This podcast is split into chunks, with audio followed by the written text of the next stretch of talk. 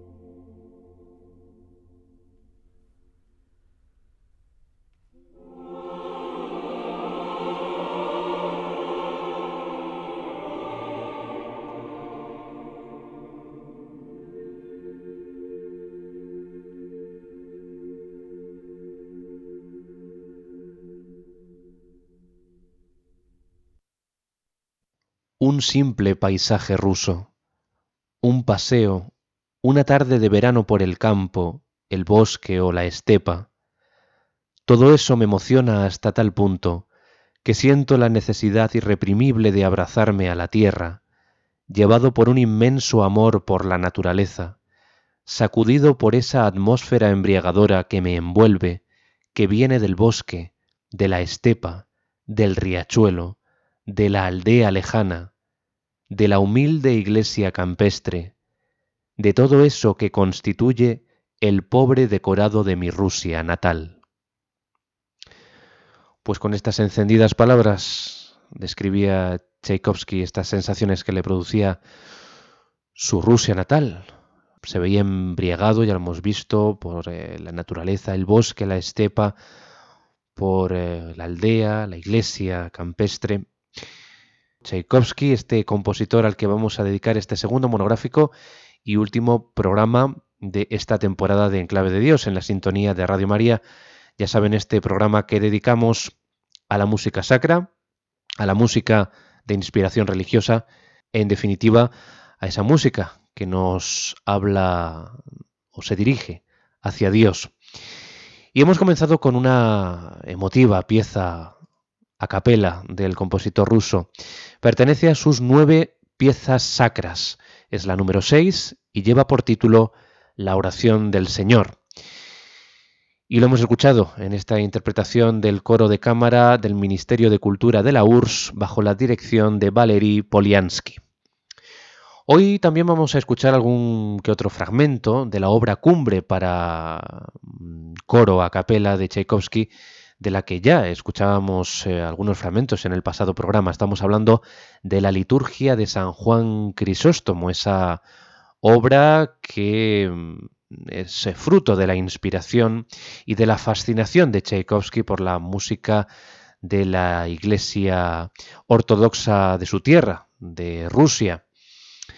Y como veíamos también en el pasado programa, pues se manifestaba a su protectora Nadezhda von Meck, la viuda mecenas eh, rica, que le proporcionaba financiación a Tchaikovsky, pues ahí en esa carta que le dirigía a ella eh, plasmaba eh, Tchaikovsky esas ganas que tenía y esa fascinación por la música de iglesia, por la música litúrgica de la Iglesia Ortodoxa rusa. Eh, escuchamos también esa obra maravillosa orquestal en su versión coral, que también introduce cantos del patriarca ruso. Es la obertura solemne o la obertura 1812, que como vimos narraba pues con una descripción y, con una minuciosidad, con gran detallismo, la batalla de Borodino, la batalla que supuso la derrota para el ejército napoleónico, para las huestes francesas en 1812 y que fue una obra encargada a Tchaikovsky para festejar ese evento en 1882.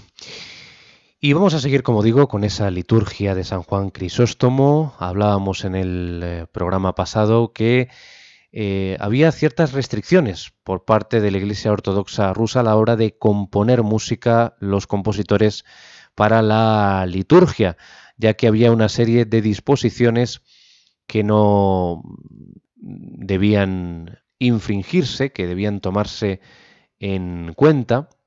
Y esta obra, la liturgia de San Juan Crisóstomo, la liturgia más elaborada de la Iglesia Ortodoxa rusa, se estrenó por primera vez en la iglesia de la Universidad de Kiev en junio de 1879.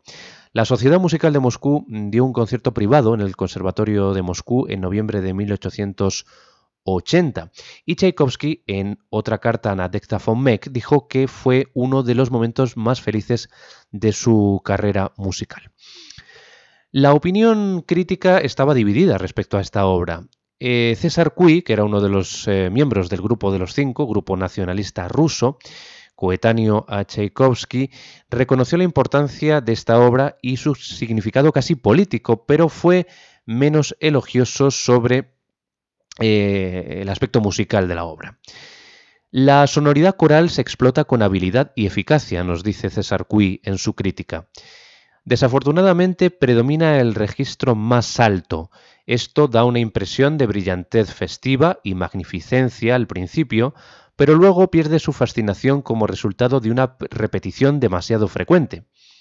Tchaikovsky ha traído a su liturgia gran sentido del decoro en lugar de una poderosa inspiración, por más satisfactoria y estimable que sea en sí misma, solo ocupa un lugar secundario entre sus demás obras.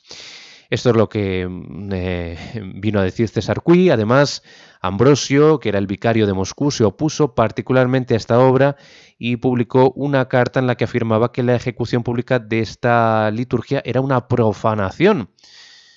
La combinación de las palabras liturgia y Tchaikovsky ofenden el oído del cristiano ortodoxo, llegó a decir Ambrosio, y preguntó qué pasaría si un compositor judío creara eh, pues otra obra, eh, una musicalización para esa liturgia, eh, para la liturgia judía. Nuestras palabras más sagradas serían burladas y siseadas. Ambrosio también rechazó taxativamente la ejecución de la liturgia de San Juan Crisóstomo de Tchaikovsky en el funeral de su amigo Nikolai Rubinstein, gran eh, impulsor de la música del compositor ruso y gran valedor de todas sus obras. Modes, que era el hermano de Tchaikovsky, escribiría que su hermano Piotr Ilich estaba profundamente herido por la opinión de Ambrosio, el vicario de Moscú, sobre esta grandiosa y maravillosa obra. Vamos a escuchar ahora a continuación quizá el fragmento más eh, memorable, más sobrecogedor de la liturgia de San Juan Crisóstomo. Es el himno de los querubines. Hay varias versiones de varios compositores rusos de este himno de los querubines y según nos dice el portal Aleteia, uno de los himnos más sublimes de la divina liturgia de San Juan Crisóstomo es este himno de los querubines. Se suele cantar durante la procesión del ofertorio, cuando se llevan el pan y el vino desde el llamado altar de preparación a través de la nave principal del templo hasta el altar del sacrificio. El himno canta la unión de la asamblea reunida en el templo con la iglesia triunfante y los coros angélicos en el cielo, en preparación del misterio y milagro de la transubstanciación de las especies consagradas. Este himno si bien se añadió a la liturgia durante el mandato del emperador Justino II a finales del siglo VI, es quizá de los más antiguos himnos litúrgicos de la tradición cristiana. Esto es lo que nos dice el portal Aleteia, hablando de este himno de los querubines, esta, esa versión griega ortodoxa, original, inicial, y luego la versión que nos dejó Tchaikovsky en esta maravillosa liturgia de San Juan Crisóstomo del año 1878, el opus 41 dentro de su catálogo. Vamos a escuchar completo este número de esta obra de Tchaikovsky, lo vamos a hacer en la interpretación de nuevo, del coro de cámara, del Ministerio de Cultura de la URSS, bajo la dirección de Valery Poliansky, himno de los querubines de Tchaikovsky.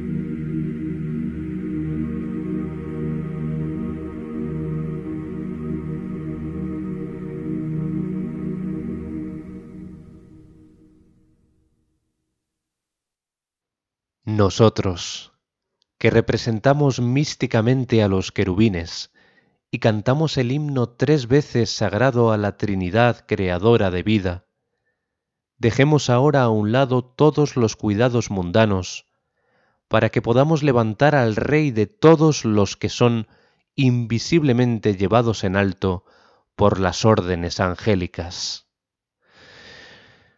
realmente sobrecogedor. Es, eh, la escucha de, este himno de los querubines de la liturgia de San Juan Crisóstomo. Eh, a uno se le ponen los, pelos como escarpias escuchando esta música que parece que detiene el tiempo y, que refleja con esas eh, notas largas, sostenidas, esos registros muy agudos y muy graves, eh, pues eh, esa legión de querubines y que nos introduce de lleno en esta divina liturgia de San Juan Crisóstomo. Ya lo hacían los demás fragmentos que escuchábamos en el programa pasado, el primero que dedicábamos a Tchaikovsky, pero esta pieza quizá es nuclear, central dentro de esta obra, el número 6 de la liturgia de San Juan Crisóstomo. Una obra que a pesar de la opinión que estaba dividida, los críticos, eh, una actuación pública que tuvo lugar en eh, diciembre de 1880 en la Sociedad Musical Rusa en Moscú, tuvo eh, opiniones muy favorables. La verdad es que esta pieza, interpretada en su contexto, es algo realmente sobrecogedor, impresionante, conmovedor, en una palabra. Esta obra que pues abre un poco la puerta ¿no? a la composición litúrgica en esa Rusia sometida por los zares y por la propia eh, Iglesia Ortodoxa, ¿no? que no permitía, ya hablábamos la semana pasada, eh, que la capilla imperial tenía el monopolio de la composición y ejecución de música sacra y que eh, una disposición de Alejandro I en 1816 pues decía que toda aprobación para componer música debía ser otorgada por el director de esa capilla imperial. Vamos a quedarnos con el número 15, el último número, el último fragmento de esta liturgia de San Juan Crisóstomo, bendito el que viene en el nombre del Señor.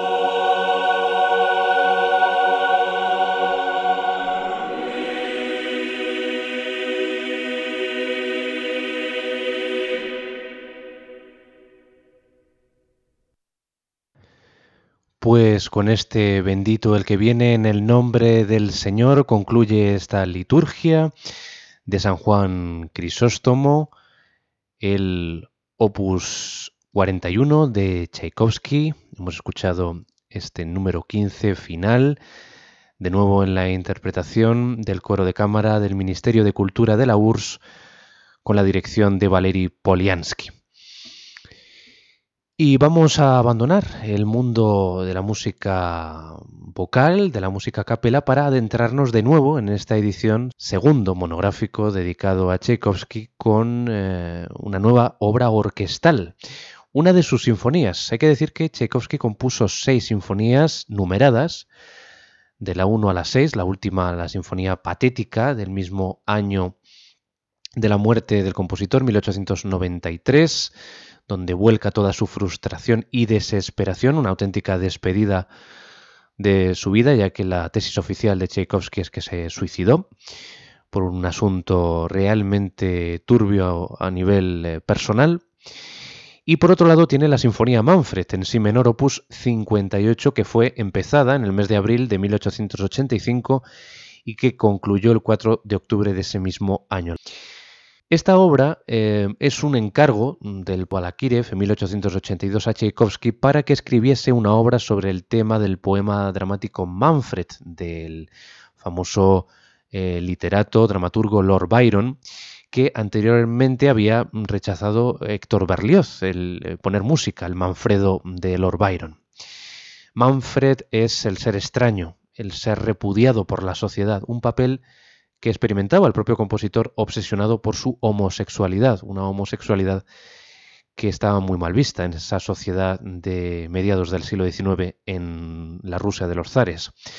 Este tema es eminentemente romántico, aquí encontramos eh, mm, la imaginería romántica por excelencia, paisajes eh, brumosos, oscuros, eh, bosques, hadas, eh, brujería, bueno, todo lo asociado al romanticismo. Vamos a quedarnos con el último movimiento y les invito a que se queden con nosotros en la escucha de este movimiento Alegro con Fuoco. Es una sinfonía totalmente programática, cada uno de los cuatro movimientos eh, en que está dividida como una sinfonía normal, eh, clásica, canónica pues tiene una historia, una historia que va contando pues las peripecias del propio Manfred.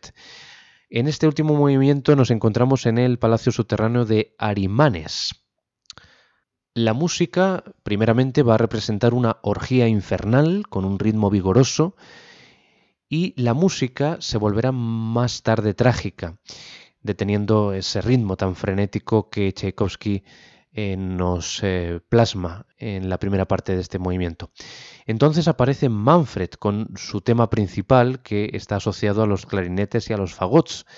Continuará más tarde la orgía, eh, realmente vertiginosa, en una paleta de colores maravillosa por parte de Tchaikovsky, hasta que el fantasma que persigue a, a Manfred, que es Astarte, el fantasma de Astarte, que es eh, la amada, pues reaparece eh, en la trompa con sordina y cuerdas que acompañan el glissandi, o sea, los acordes mm, de las arpas, creando un clima realmente ensoñador. Y eh, ese espíritu va a anunciar la próxima muerte de Manfred. Astarte anuncia la muerte del protagonista. El tema se desvanece asociado a Manfred mientras aparece el tema que escuchábamos de índole, podemos decir, eh, más espiritual, asociado al fantasma de Astarte, se desvanece mientras aparece el de Manfred, dominando trágicamente toda la escena. Llegaremos entonces a su muerte y ahí hay una parada en la que eh, Tchaikovsky introduce unos acordes del órgano.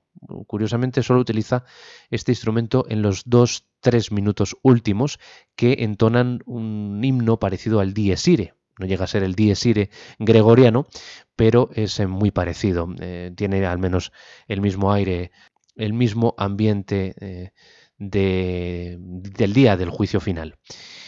Con este fondo la música pues se lleva a su final con las notas desvaneciéndose en el silencio. Es la parte que en la obra original de Lord Byron está asociada y pronuncia el abad de Saint Maurice, que dice, se ha ido, su alma ha volado fuera de este mundo. ¿A dónde? Me da miedo pensarlo, pero se ha ido.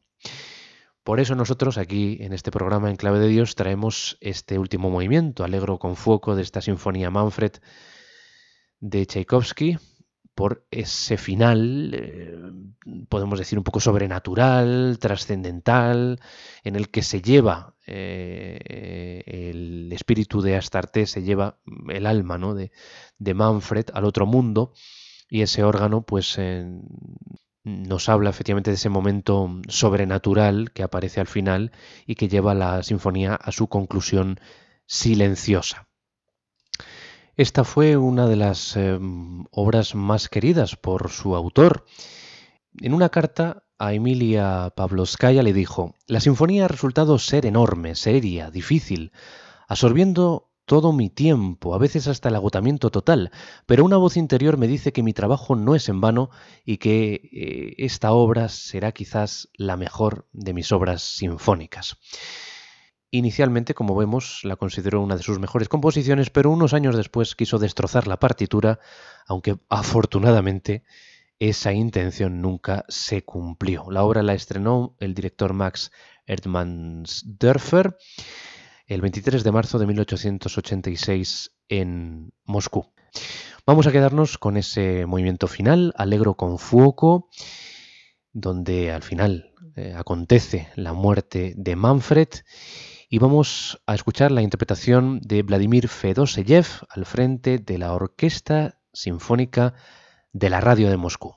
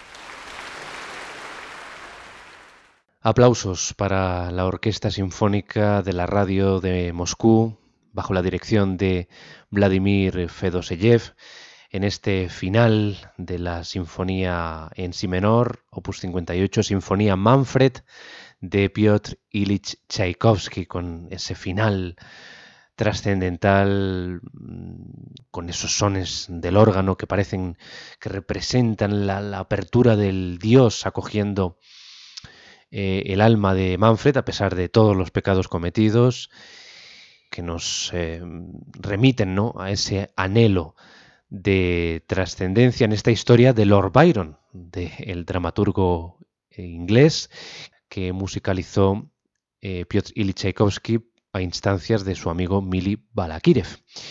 Espero que hayan disfrutado con esta música tan vibrante a nivel orquestal que siempre nos depara Tchaikovsky sobre todo con ese temazo principal asociado a Manfred antes de que efectivamente suenen esos sones del órgano que rompen eh, ese clima apasionado, romántico y que nos acercan a la espiritualidad.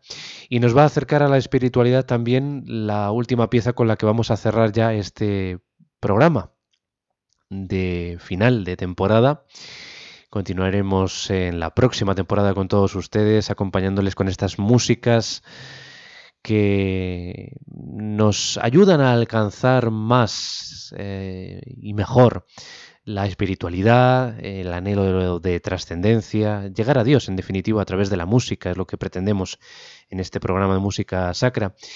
Y aquí quiso además honrar a los santos Cirilo y Metodio, Tchaikovsky, en eh, este himno TH79 que vamos a escuchar para cerrar esta edición de hoy de Enclave de Dios al coro de la radio de Letonia con la dirección de Sigvard Klava.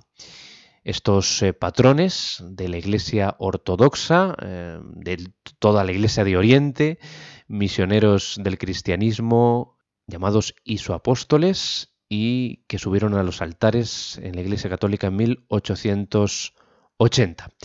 Con este himno de San Cirilio y San Metodio de Tchaikovsky para coro a capela, finalizamos este segundo monográfico dedicado al gran compositor ruso.